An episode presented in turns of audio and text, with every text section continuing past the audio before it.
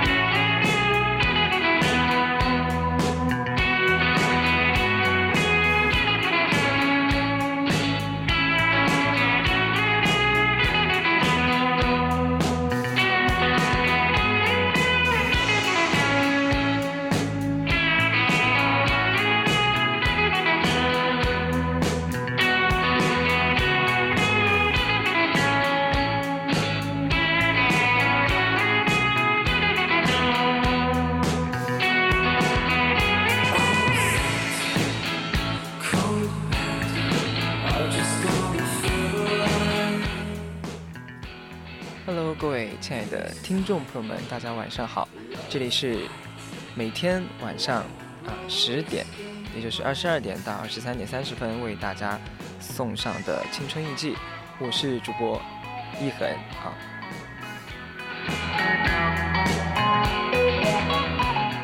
大家是不是觉得很奇怪啊？我难道不是周二才应该给大家做节目吗？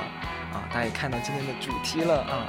锄禾日当午，上班好辛苦。对，就是被上班耽误的主播啊，就没有办法。然后跟小满呢，就换了一下青春印记做节目的时间。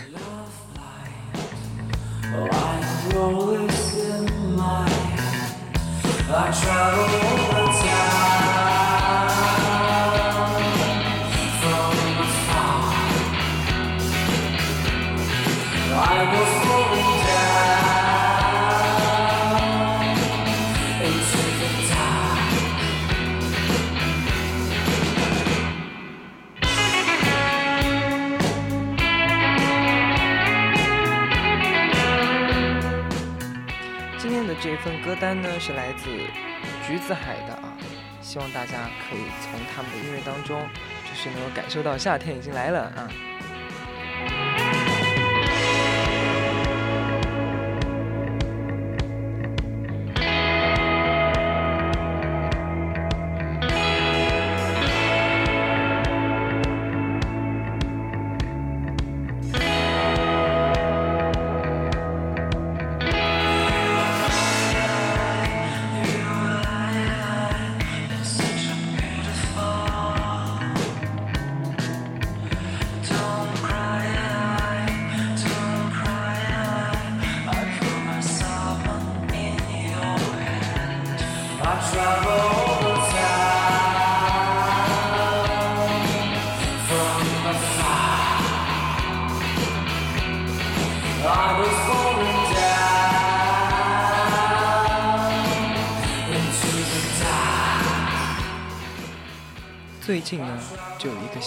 说啊，男子清明假期爬长城加班的新闻火了，爬到一半，烽火台上掏出笔记本为催单客户现场发货。看到这个地方呢，网友纷纷感叹：从前是不到长城非好汉，现在是长城之上忙加班啊，并纷纷晒出了自己的同款加班照。有高铁上加班啊，KTV 包间加班，还有什么景区加班，还有赛里木湖畔加班的。以前呢，旅游都是四海为家，如今出行是四海接办公室。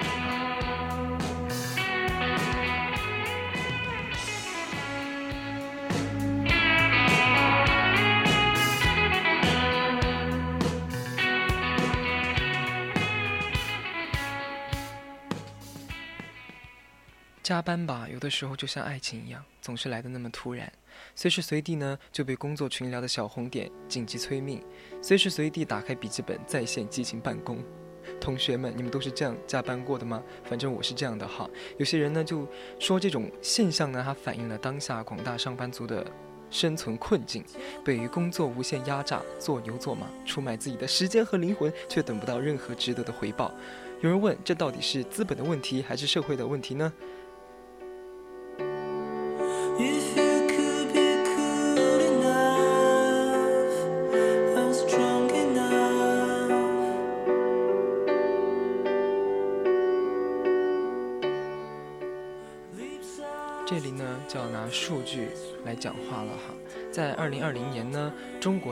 GDP 总量突破一百万亿，当然具体是多少呢，我也不清楚。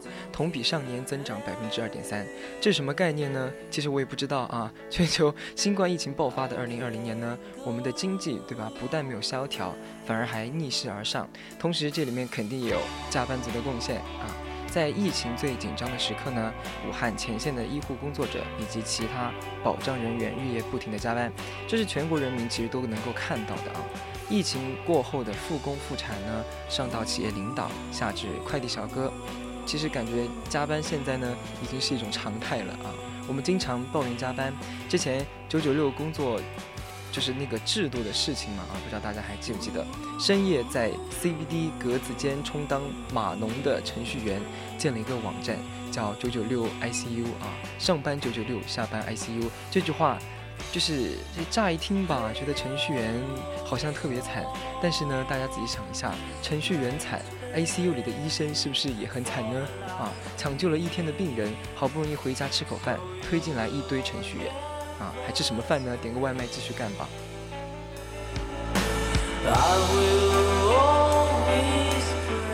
突然又觉得好像医生也很惨，但是呢，大家又要仔细想一下，医生惨，外卖小哥是不是也很惨呢？送了一天的外卖，好不容易歇了一会儿，来了一堆医生的订单，还歇什么呀？骑上车子赶紧接着送吧。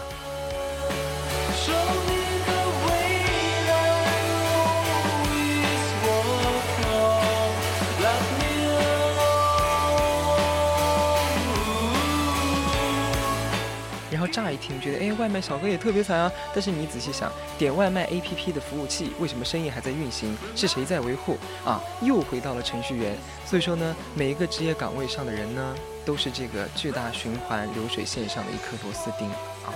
社会它在越来越高速的运转，我们也就不得不加班为社会创造价值啊。在过去的二十年呢，中国的改革开放一直在加速中前行，期间就诞生了像华为。阿里巴巴、腾讯、东、呃、京东这些啊，后来还有什么美团呀、拼多多这些互联网商业巨头啊，他们同时呢也带动了电商、直播、物流等诸多行业。在这个商业竞争如此激烈的今天，有了打拼的公司，就必然会产生加班的员工。加班其实是与我们经济高速发展成正比的。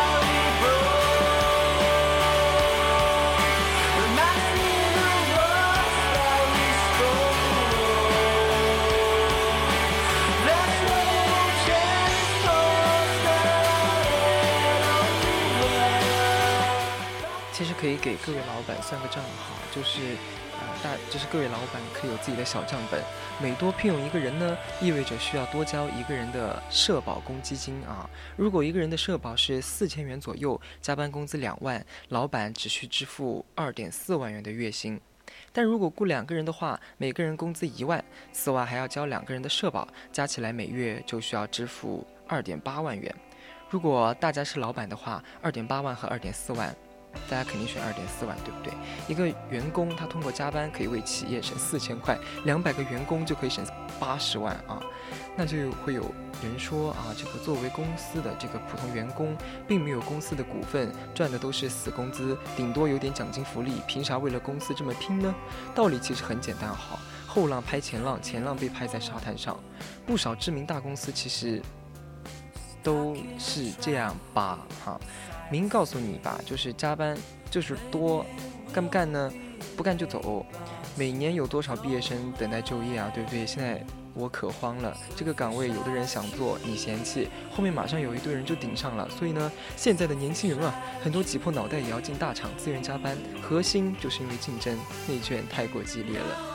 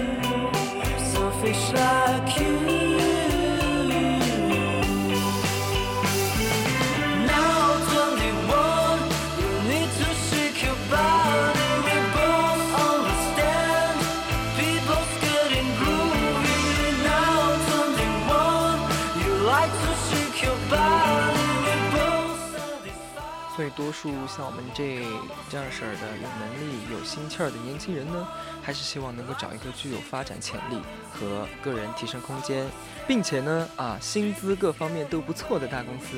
即使在这样的工作啊这样的地方工作，意味着无法避免的加班。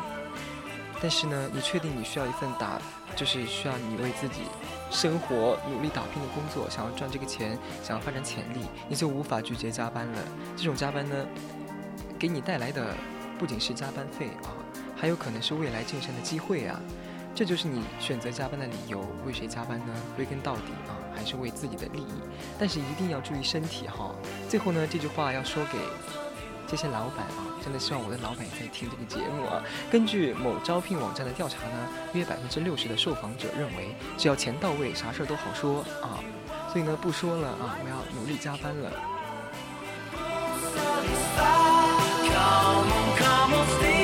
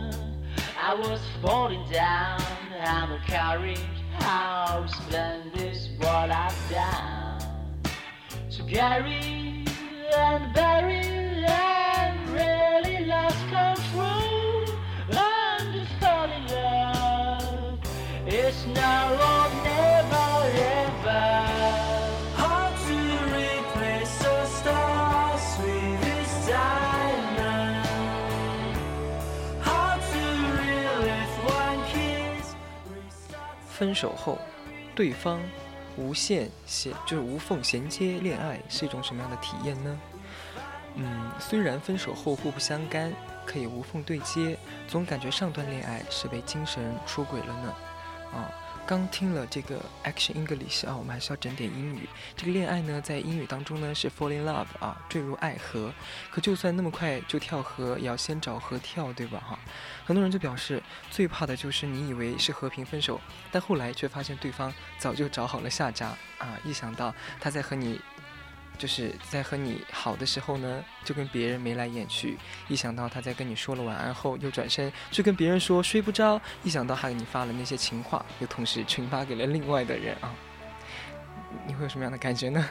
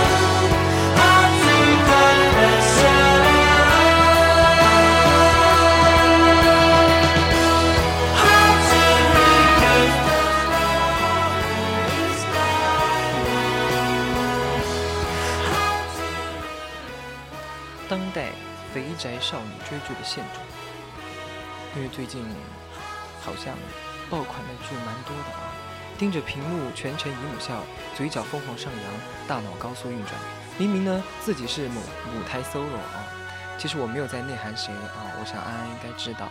但看到磕的 CP 发糖过后呢，简直比自己的爱情来了还要激动。但是呢，这年头为了满足广大网友的追剧磕糖化环节，众多编剧呢就使出了浑身解数啊，然然后我们就能看到什么五花八门的离谱吻戏啊接踵而来，奈何这种大尺度是我们不付钱免费就能观看的吗？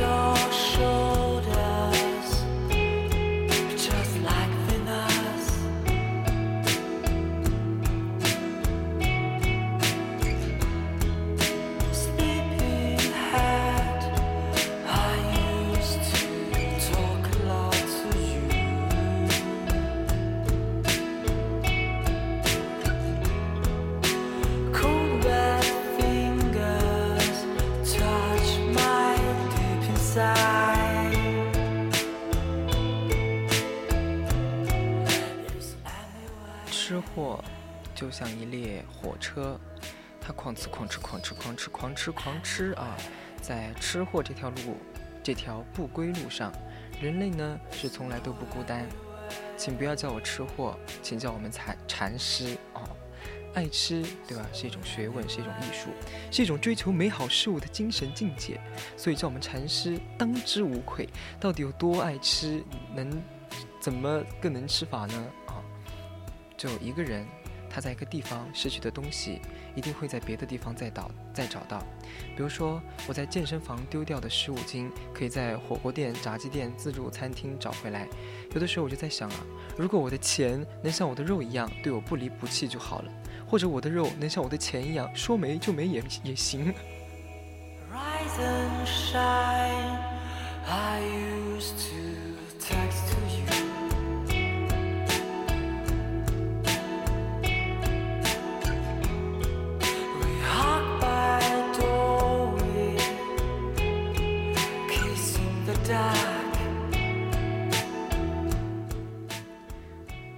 大家可能都看到了啊，我现在的生活呢已经越来越有规律了。其实都是因为上班啊，然后吃了饭呢就开始遛弯儿，然后遛到上班的地方。其实呢，自从上班开始，饮食习惯就变了很多。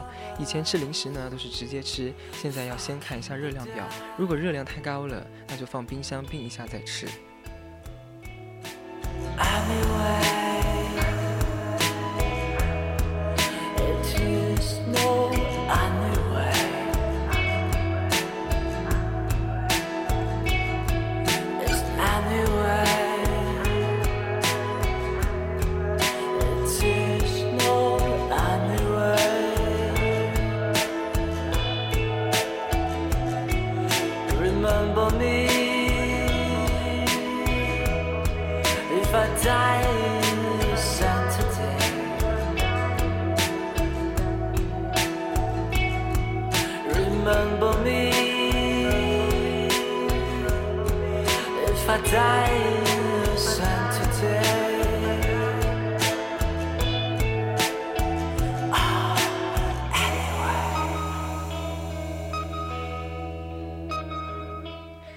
道是什么原因啊，就是最近几天晚上呢，都特别容易失眠。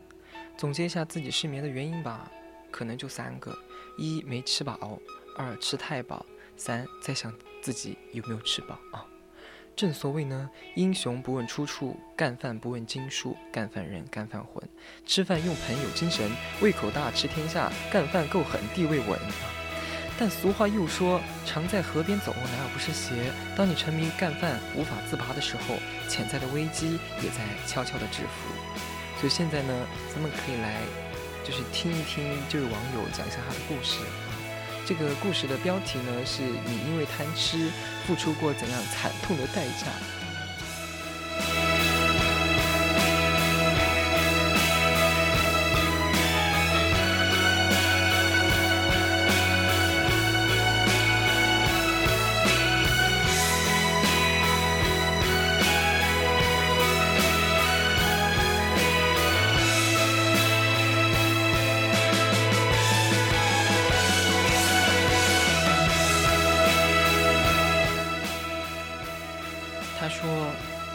次不成熟的恋爱，那个时候我上大学，我是一个懒人，从来都不会规划生活。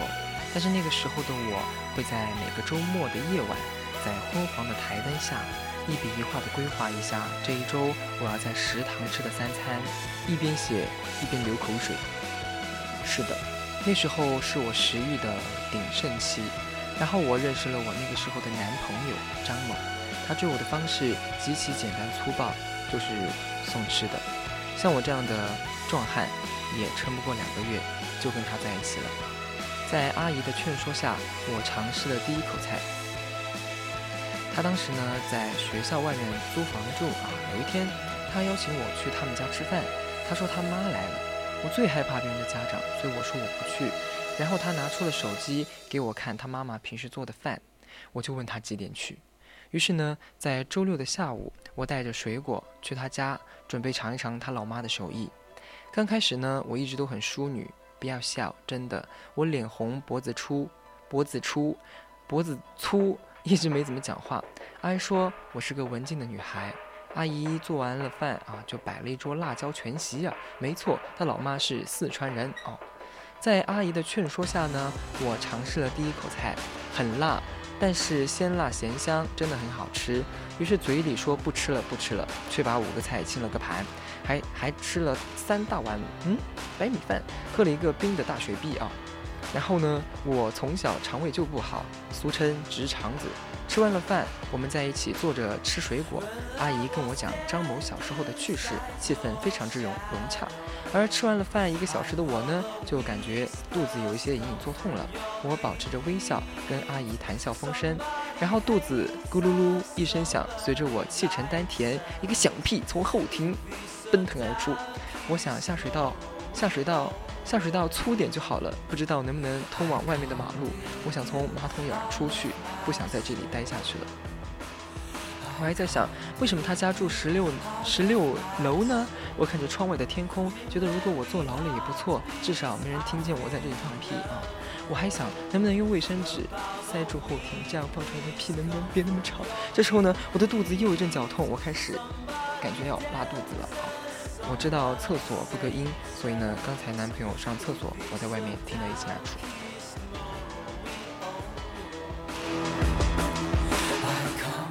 还没有完，就是因为这个这个想这个事情之后，就打破了我们愉快的对话。我觉得我的脸很热，头皮发麻，浑身冷汗。我拉着阿姨说：“不好意思，我们继续聊。”阿姨愣了一下，尴尬的跟我继续讲。在我的屁第二次要出来的时候呢，我告诉自己：“怎么样？这是一个什么呀？这这是一个有味道的节目吗？不能任由这种事发生第二次。”于是我说：“阿姨，我要去上个厕所。”阿姨就说：“去吧。”奈何自控力太差，我刚站起来，因为后庭没有了沙发的阻挡，更加 更加放肆的就露了出来一个香屁，而且因为两年两半臀肉的助阵，这个屁更加的冗长，甚至拉出了长条。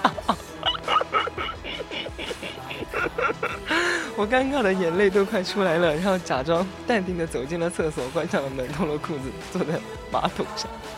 我是个传统的人，我也会羞涩。但是天下天它不随人愿，厕所呢只有一些洗衣服的东西啊！我真的实在是憋得受不了了，眼睛高速在厕所搜搜索一下能能够掩饰我屁声的道具。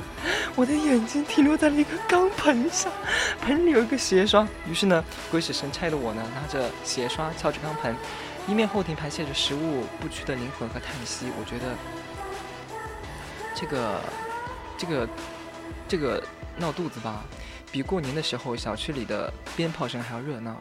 我甚至有些羡慕微博上那些吐槽去男朋友家吃饭，然后上厕所冲不下去的姑娘。怎么办？我觉得这个这个方向越来越有点不对了。唉，随着一阵厕所的冲水声呢，我感觉我的自尊。也随着我的血的而去。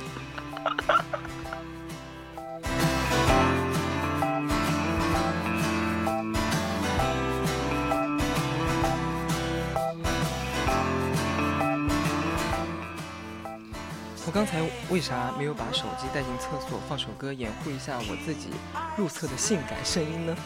我站在镜子旁边看着自己，我的面容苍白。嘴唇干得发紧，眼眶泛红，好像老了。我洗了手，拖着沉重的步伐走出，走出厕所。外面呢，只有她的男朋友了。她说：“阿姨出去买东西去了。”我就抱着她就哭，委屈的像个两百斤的猴子。我问她：“你听见了吗？”她说：“ 很难听不见。”一会儿他开口说：“你为什么要想不开胶盆？我以为你在拉。”我以为你拉在盆里，放屁把盆碰上。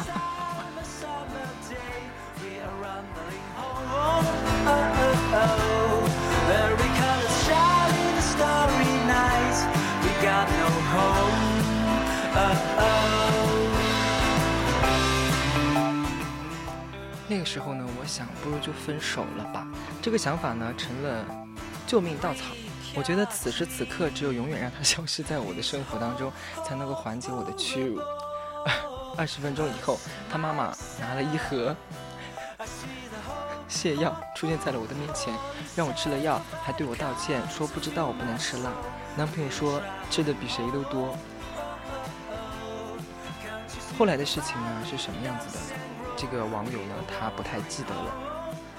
他说。我的大脑一片空白，怎么回的家我都忘了。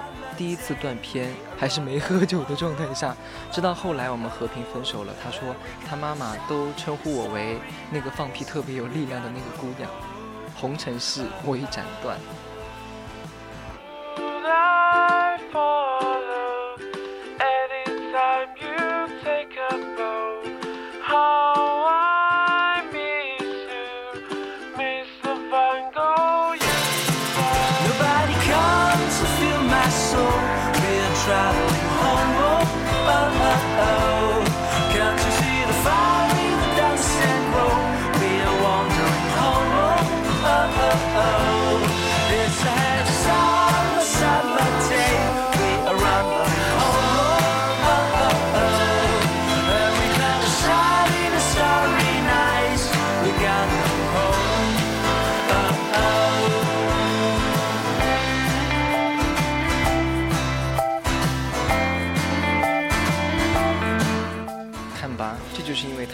付出的惨痛的代价。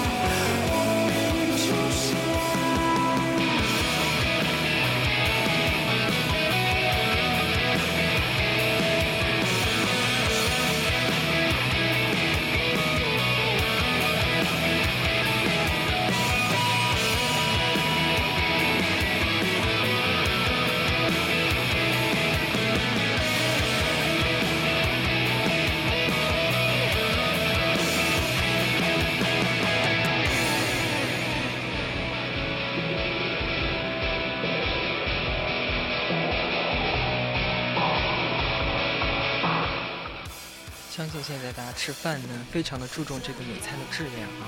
基本上早饭吃饱吃好，晚饭少吃或者不吃啊。今天早上呢，我就去买早餐回家吃，点餐的时候实在太饿，不小心点的有点多。下单的小哥问：“你是一个人吃吗？”我心想，要是说一个人吃的话，肯定会被嘲讽。一个人怎么吃得了这么多？于是回答道：“是两个人吃。”然后下单小哥说：“哟，两个人吃这么多啊？”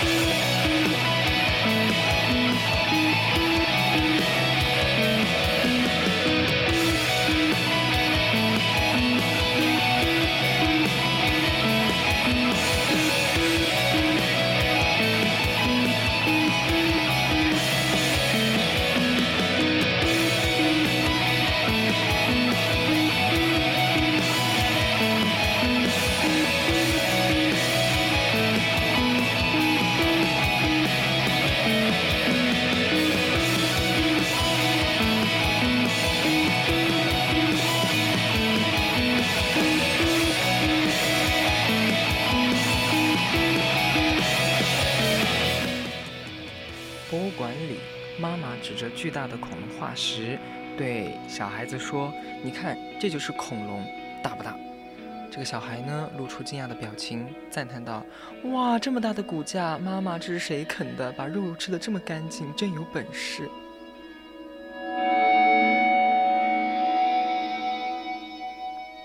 其实呢，在咱们的汉语当中啊，很多事情呢都可以用吃来形容，譬如说。工作叫饭碗，开除叫炒鱿鱼，男女方面的嫉妒叫吃醋，占女人便宜叫吃豆腐，被起诉叫吃官司，拿客户好处叫吃回扣，没遇着人叫吃闭门羹，长得丑叫吃藕啊，损失损害叫吃亏，吃土形容没有钱，除了吃，还会什么呢？还会饿。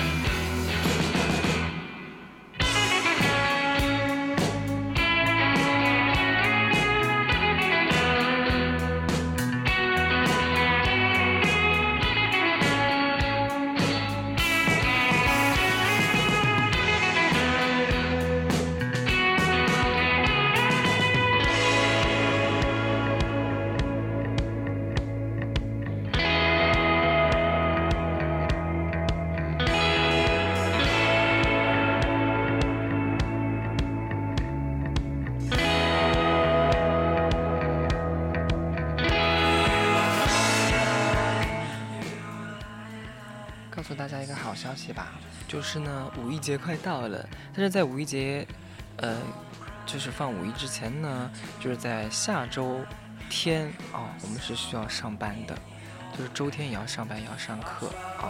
那之前呢，就是之前寒暑假的时候啊，符合什么条件可以开学呢？教育部说必须具备三个条件，一是疫情基本得到控制。所谓基本得到控制，是由国家来判定的，具体肯定要精准到县一级的疫情防控情况。二是社会家长都认为，或者绝大多数同意说现在开学是安全的。三是开学以后必要的防控物资和条件都是到位的。具备这三个条件之后呢，再来考虑什么时候开学。网友呢这个时候就泪流满面，赶紧开送送走神兽啊！豆瓣的网友。当就是他就发文就表示说，再不开学我就要疯了。楼上两个小孩再不开学真的要疯了，可谓是德智体美劳全面发展。早上七点半呢，两个小孩先上体育课，跳绳、跑步、扭圈圈，样样来，再来个仰卧起坐，然后运动到十一点多再休息休息。下午哎，音乐课，两个小孩此起彼伏唱，你唱。我唱，你方唱罢我登场，谁在调上谁先跑。唱到五点多，家长回来呢，必须其乐融融吧。电视音响、卡拉 OK 啊，整起来，整起来，这种为音乐而生，就是这样的潇洒。他就说呢，他已经默默地忍受了一周了。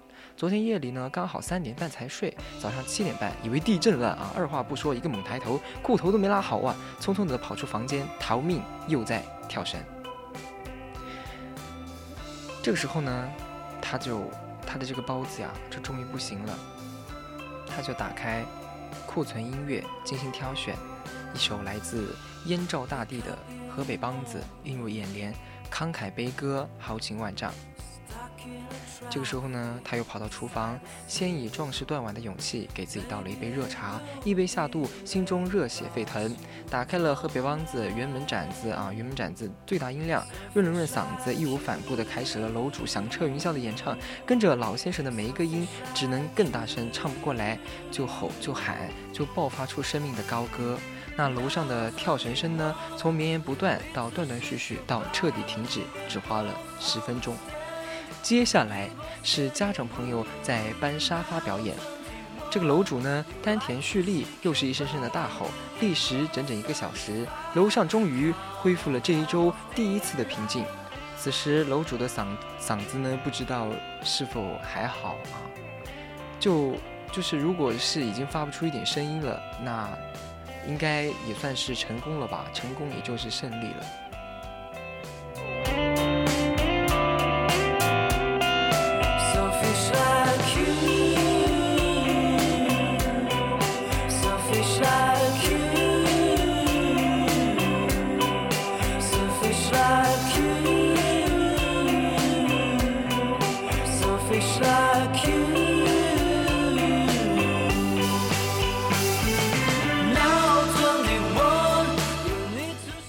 其实呢，从这个楼主啊发的这段文章来看，这么多的感叹号，已经可以看出这位网友已经在崩溃的边缘。其实除了熊孩子被，就是他们骚扰的这些网友啊，很多学生朋友呢，其实已经按耐不住了，他们自己都想开学了。毕竟网课真的很折磨，还有个别呢去需要辅导弟弟妹妹写作业的朋友呢，更是不胜其烦，提前感受到了当家长的滋味啊，就也开始盼开学了。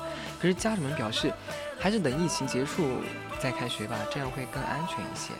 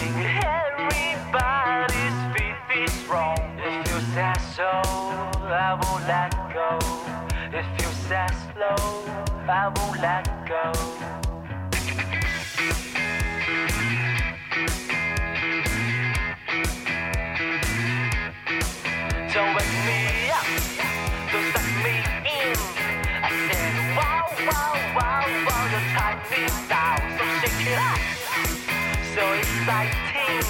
I said, no, no, no, no, your time is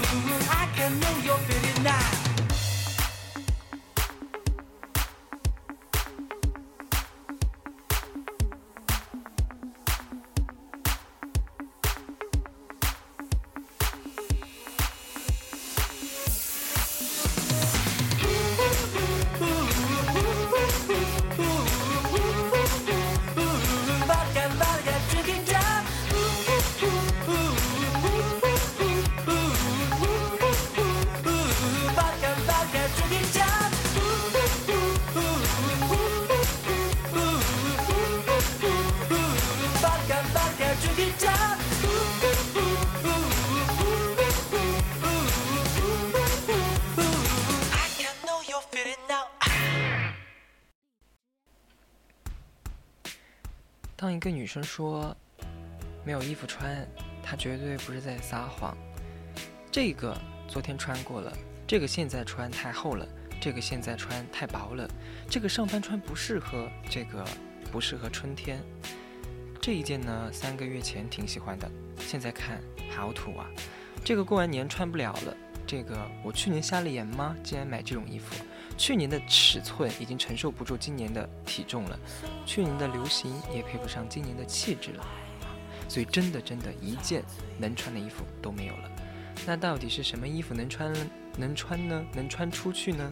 答案是新衣服啊！所以呢，这个时候每逢换季呢，女生都要给衣柜来一场大换血。直男朋友们表示很困惑，换个季而已，买两三套难道不够穿吗？这个的话大家就不懂了！男女之间可谓天差地别，直男的衣柜光靠什么 polo 衫啊、格子衫呐、就能够撑起半壁江山啊！降温的时候再套一件外套就完事儿了。但是女孩子们呢，当一个女生说她要买，她要买一些 T 恤啊，她要她要需要的不仅仅是一件，而是黑的、红的、黄的、绿的、V 领的、有口袋的、没有口袋的啊，就会发现女孩子只要在只有在洗衣服的时候，才会觉得衣服比较多吧。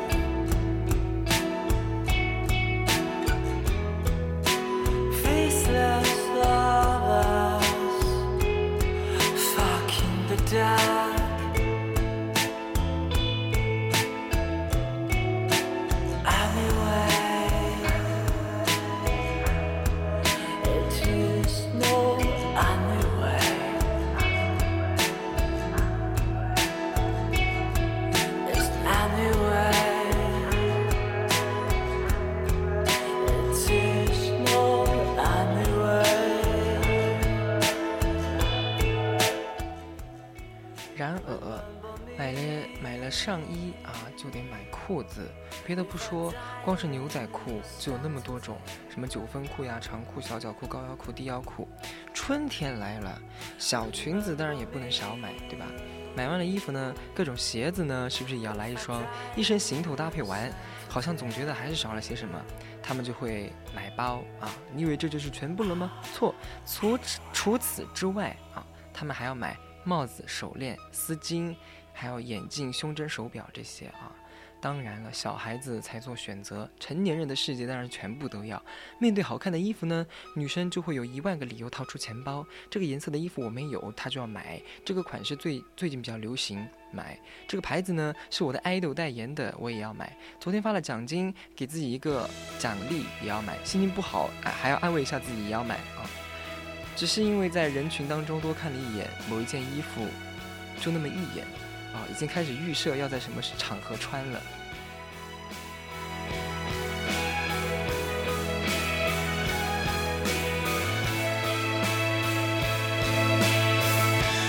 而且呢，有的时候逛着逛着，还会发现，就是自己好像身上会发生一些美丽的意外。本来没打算买的东西，最后莫名其妙就刷卡了。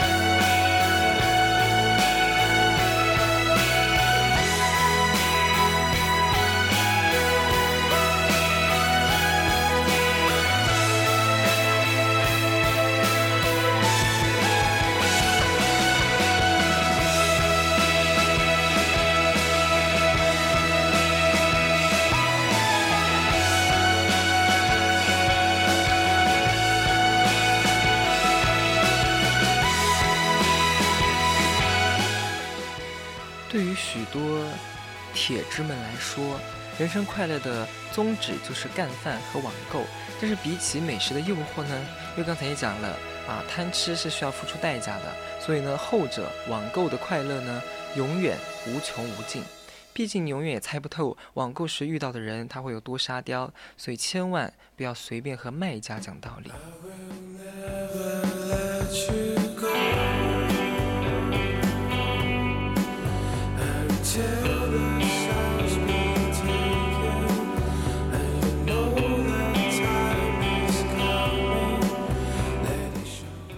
看上一个两千两百块的东西，嗨，在吗？我是学生，两百包邮行吗？你是畜生也不行。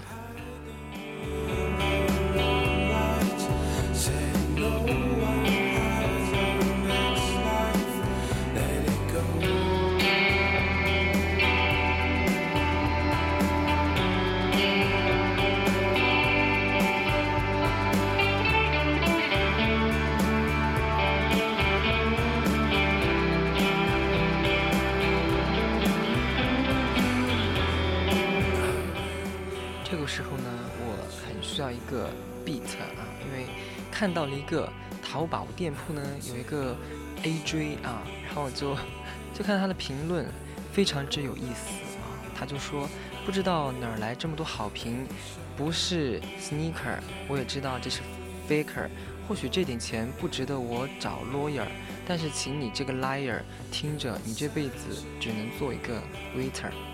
这个掌柜呢，他就不服气，他就回复道。你买的鞋子是 AJ One Bree Toy，但你的图片是啥？Bruno，完全不一样的鞋子，你真的秀？为了写个押韵拼命凑，看你的好评率七十一点四九。哦，顺带重申一次，店铺售后，支持任何鉴定，霸气侧漏，不喜欢就退吧，随时恭候。要参加新说唱，出门往右走。谢绝评论区里固执和我 battle。押韵能力不是我对手金牌的押韵才滴水不漏。最后说一句单押难度真的还是不够。本店支持七天无理由要买的朋友别忘吸收找事儿的兄弟别来了以后。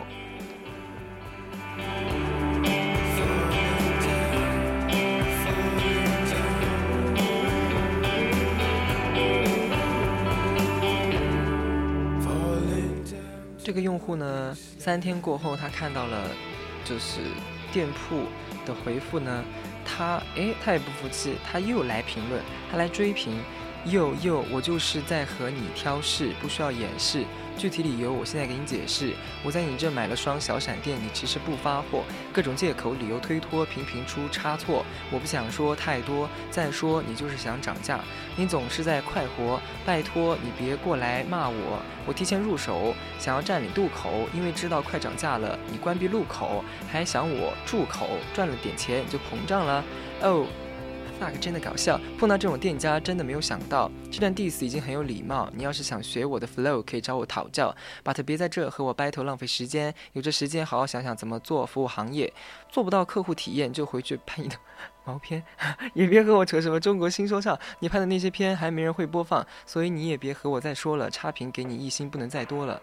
掌柜回复，看出来了，确实在找刺。球鞋涨价是顺应了趋势，看不惯你恶意抹黑，所以这事得治。是不是心里有鬼，见不得光天化日？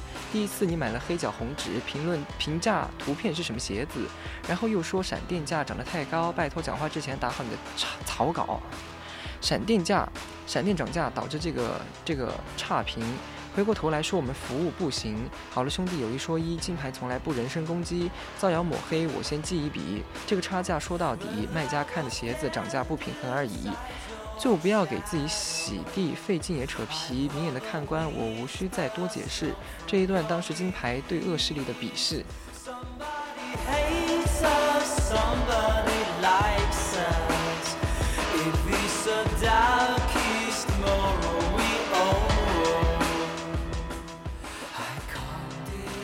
这这种能够拥有滴水不漏的完美话术，是许多人毕生追求的目标。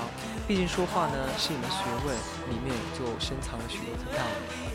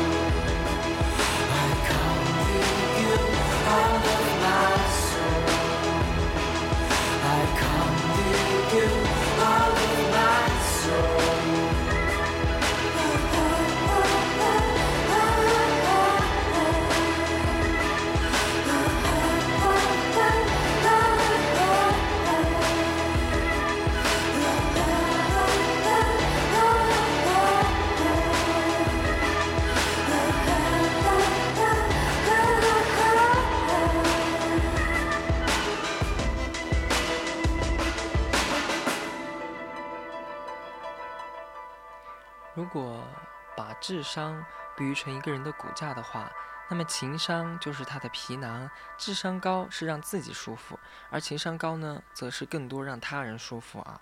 我们每天呢，行走在形形色色的人当中，若想要很好的立足，除了要有能力之外呢，情商其实非常之关键。所以呢，最近啊很火的这种这这波高情商，然后掰头低情商的这种终极操作，让我不禁感叹：好优美的中国人，好优美的中国话。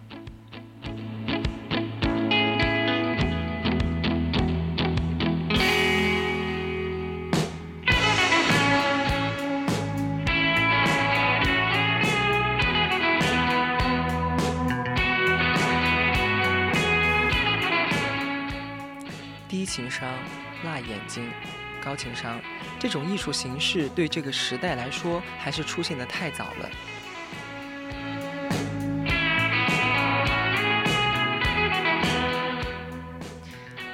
占有欲太强了，什么都说是你的。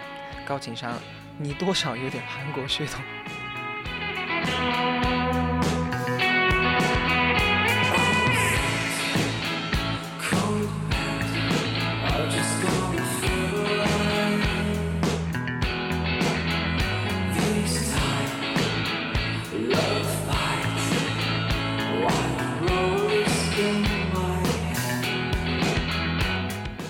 低情商会说，这群人是是个啥？高情商的人会说，我看到了这个世界的参差。然后还有这种低情商就会骂人，就会掏人，就说死渣男。高情商就会说，请问你考虑当 idol 吗？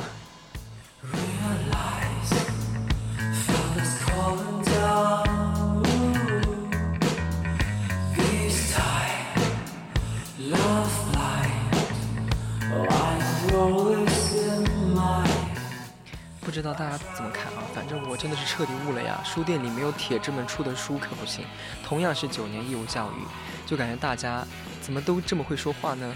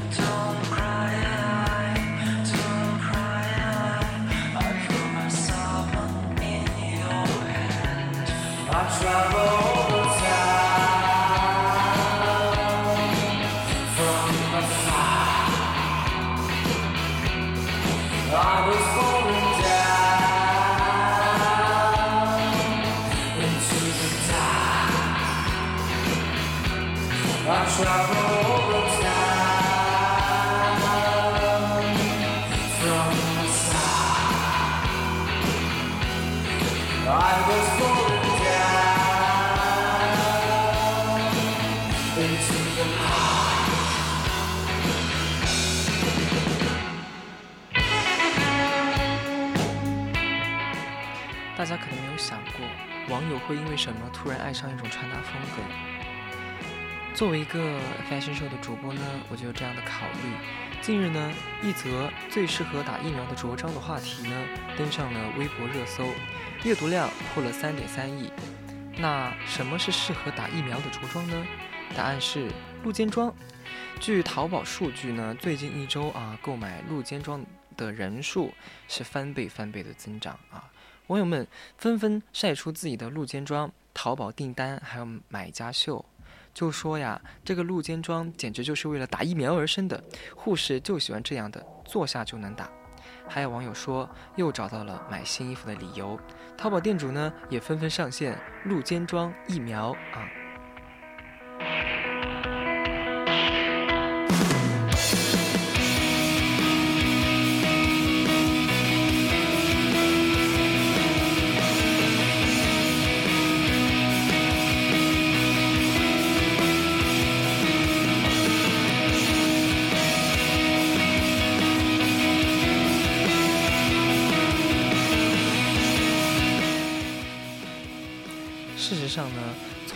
去年十二月开始，就有网友发现了露肩装的妙处。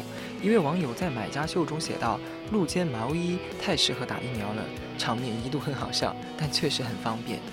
当这个露肩装成为最佳疫苗装后，有淘宝店主呢，他就迅速上线了疫苗装，方便网友搜索。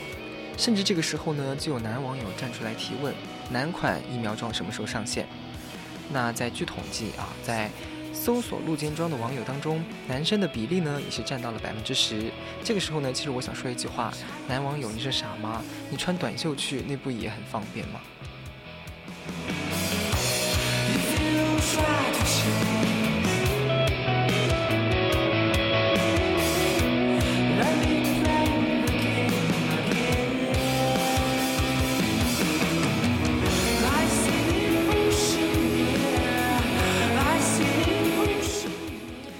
其实呢，据这个国家卫健委十号发布，截止二零二一年四月九号，三十一个省，包括自治区、直辖市，还有新疆生产建设兵团，累计报告接种新冠病毒疫苗呢，已经达到了一个十百千万是吧？十哎不对，呃一万六千一百一十二点一万剂次，啊，嗯。啊，最近大火呢，不知道大家有没有就是去打这个疫苗啊？所以呢，这一款露肩装疫苗，露肩疫苗装，嗯，不知道大家 get 到了没有？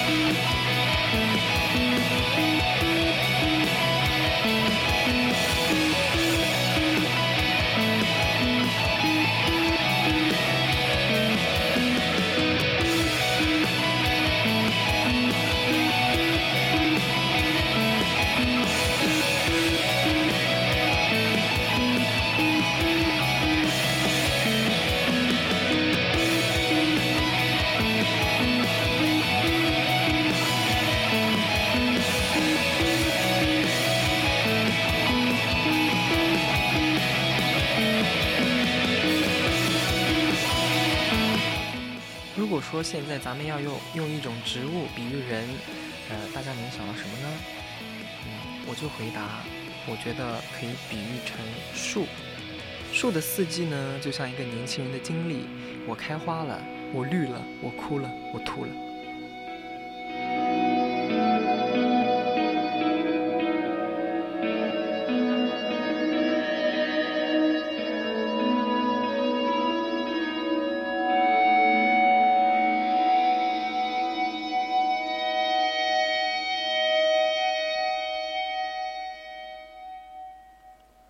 网上还说呢，年轻人就应该少玩手机，多看书啊！相信大部分同学呢都非常同意。趁着年轻呢，多读点书，多学点周围人的优点，少让自己受到社会负面信息的影响。嗯，不玩好像太绝对啊，少玩快手、抖音，坚持社交低低功耗，时间久了，你就会发现啊，你与周围格格不入。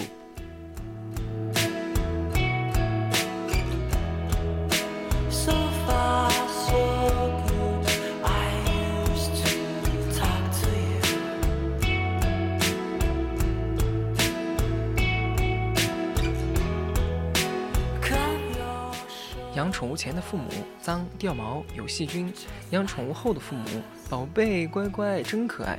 此场景堪比大型真香现场。原来这个世界上不只有舔狗的爱最卑微，还有爸妈对宠物的爱，都宠到骨子里了，无私且令人嫉妒。大概这就是所谓的隔代亲吧，隔代啊，因为你永远都不知道，爸妈会为了宠物能做到什么样的程度。inside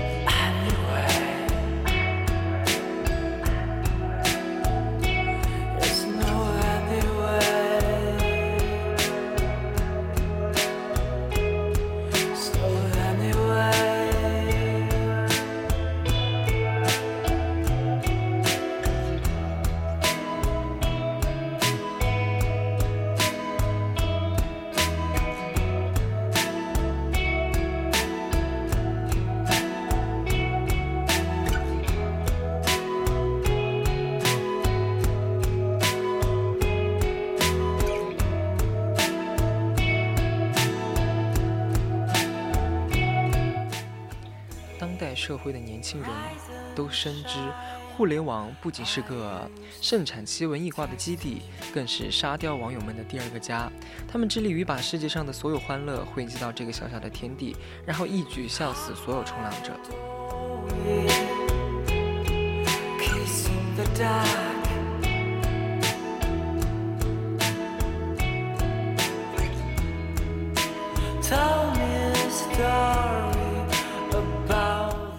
都二十一世纪了，怎么人类还没有发明出不掉色的染色剂啊？染发剂是不是你们理科生都不太行啊？理科生表示，嗯，我们连头发都没有，为什么要发明不掉色的染发剂呢？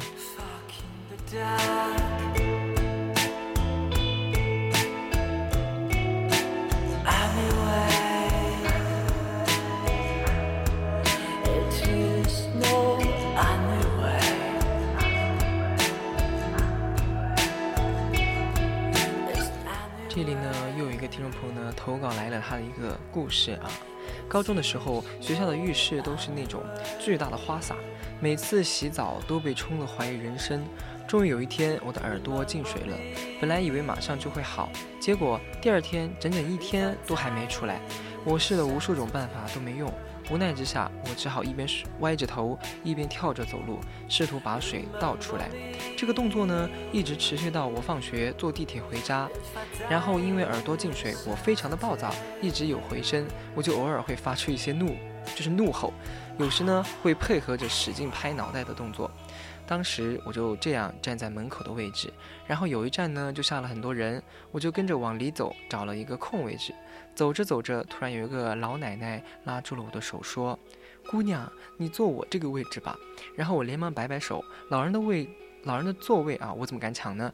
罪过，罪过。结果老奶奶以为我没听懂，又对我说：“你指了指指了一下我，坐到，然后指了一下他的位置，我这个位置，来朝我和他的位置之间摆了摆手，然后又补了一句：能听懂吗，孩子？”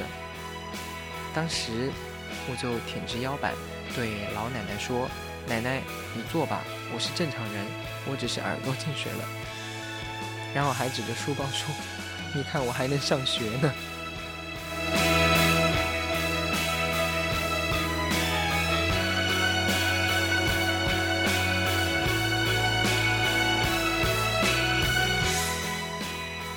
当时应该一整个车厢的人看他的眼神应该都变了吧？别问我当时在干嘛，我当时在丢人。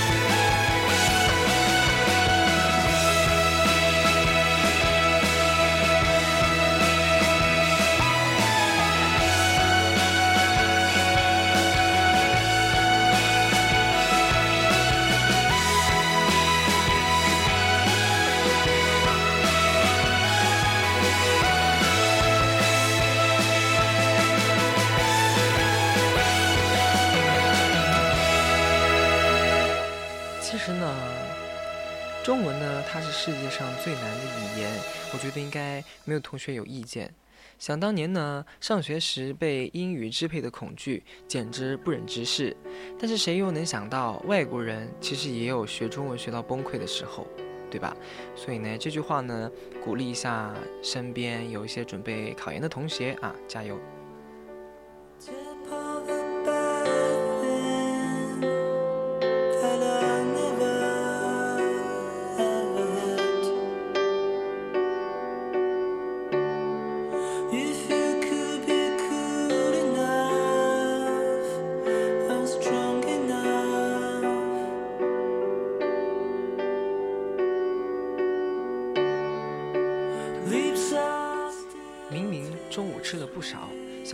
不吃了，结果刚出门呢，就感觉好像好想要吃东西，对吧？你就说为什么会这么的嘴馋呢？其实呢，科学的解释是，如果想吃甜食，说明缺乏能量；想吃油炸食品，说明缺钙；想吃辣的，说明肺气不足；想吃烧烤，说明缺乏碳水化合物；什么都想吃，说明真的饿了。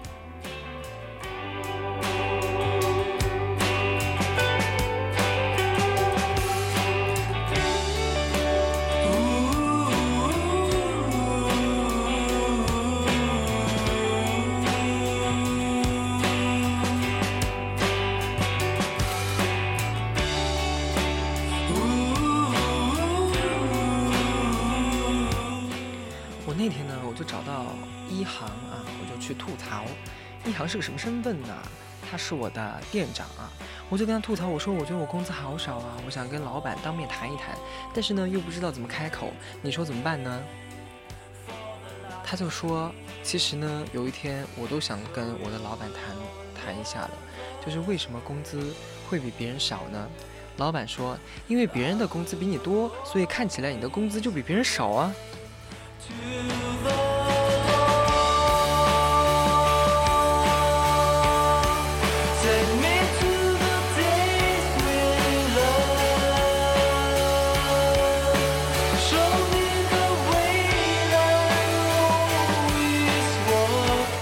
所以我为什么这么这么瘦？因为别人看起来比较胖，所以我对比起来就比较瘦吗？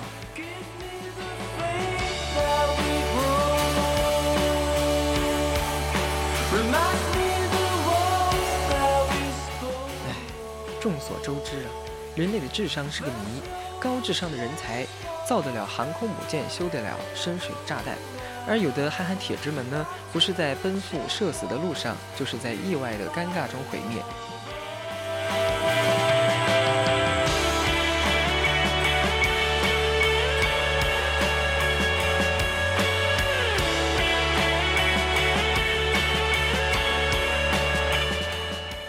最后呢，其实还想讲一点啊，因为最近呢是在见习，见习当教师，教师呢向来被认为是最神圣和光辉的职业之一，他们培育祖国花朵，造就就是呃救国，就是那个叫什么哦，国之栋梁啊，是无数人的心之所向。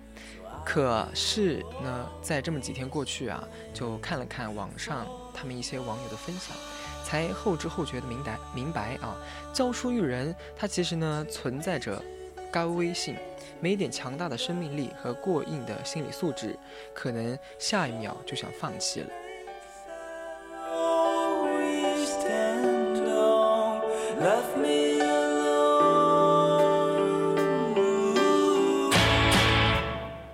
最后呢，最后呢，啊，来带大家看一看这些小孩子们，就是他们的试卷啊。首先呢，有一道题成语解释，第一个第一个词呢叫做无微不至，他写的是没有微信的地方不要去，度日如年，日子非常好过，每天都像过年一样。见异思迁，看到漂亮的异性就想搬到他那里去住，语重心长，别人说的话重了，心里怀恨很长一段时间。朝三暮四，早上三三个人斗地主，晚上四个人打麻将。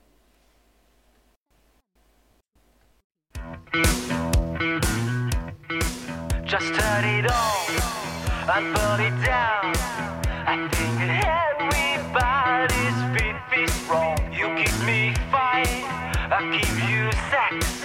I think everybody's feet. 小时候呢，常写错的两个字，就是手表的表和小麦的麦啊，老是把卖火柴的小女孩的作者写成单表啊。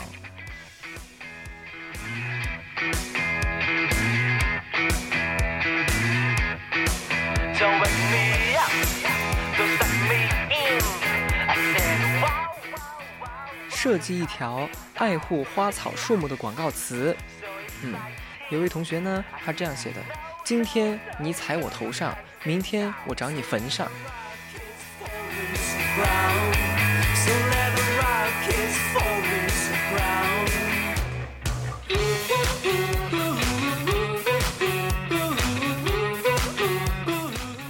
这些答案呢，就看到老师啊，一脸的黑人问号。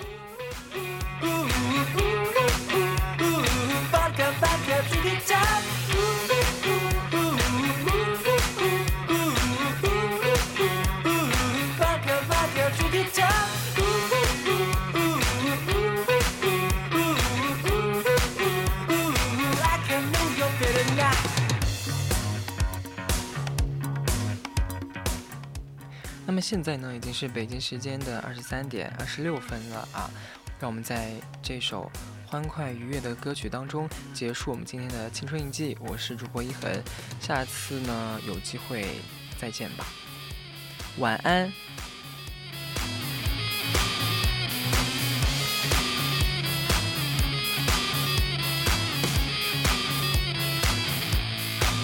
So sing me one more song, so give me one last down. I think everybody's